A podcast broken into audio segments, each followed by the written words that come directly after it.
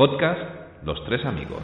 Bueno, hola, aquí Iván del podcast de Los Tres Amigos, aquí en la sección Críticas en Caliente, ya sabéis estas críticas que hacemos sin gestión ni digestión alguna. Acabo de salir del cine ahora de ver eh, Black Widow, la viuda negra, la película eh, que le debían a ese personaje interpretado por Scarlett Johansson, que le debían y, y, que por fin la hemos tenido. Eh, pues la verdad, ¿qué os puedo decir así en caliente? Pues que me ha gustado bastante, la verdad es que no está nada mal, entra dentro de esa serie de películas de superhéroes metidos en tramas de espionaje un poco, la verdad es que es, eh, se puede decir que es prima hermana de eh, Soldado, Capitán América Soldado de Invierno, mogollón, que además tiene un par de bastantes similitudes.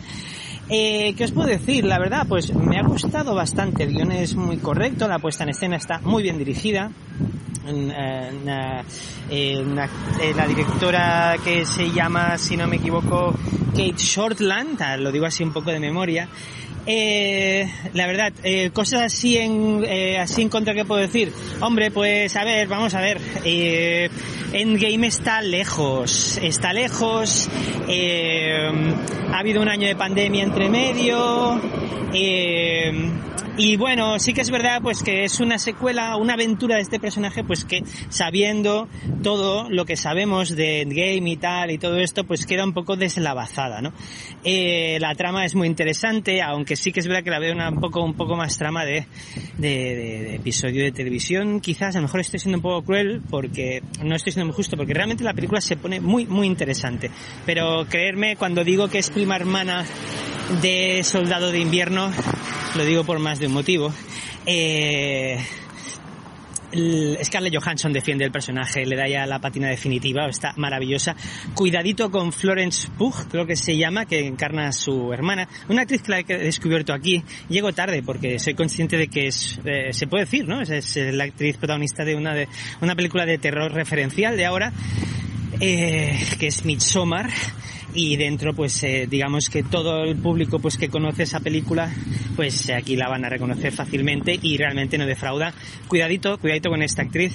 Una gozada volver a ver a eh, Ray Winston eh, está, qué bien aguanta este señor. Rachel Weisz ahí, perfecta también.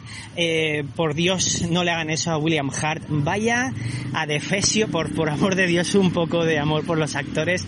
Y eh, una grata sorpresa, bueno, grata sorpresa no, reafirmar eh, este roba escenas que se ha convertido David Harbour que es un actor que me gusta más. Defendió muy bien ese personaje tan, tan, tan peligroso que es Hellboy.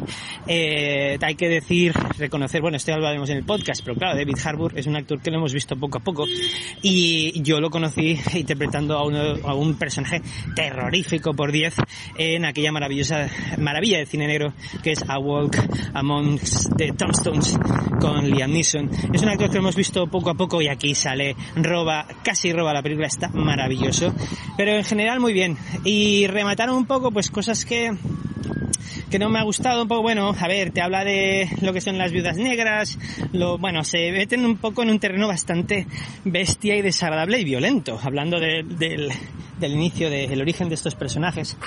Eh, y pasan un poco de puntillas, así que tenemos ahí pues un pequeño acto, escena, en que pasan factura un poco, ¿no? A su drama, pero pasan un poco de puntillas, y lo que narran es bastante duro, pero claro, es el dilema, ¿no? ¿Qué vas a hacer? ¿Que vas a convertir una película de Marvel en una película eh, eh, dirigida por Michael Haneke, pues, eh, pues no, no vas a hacer.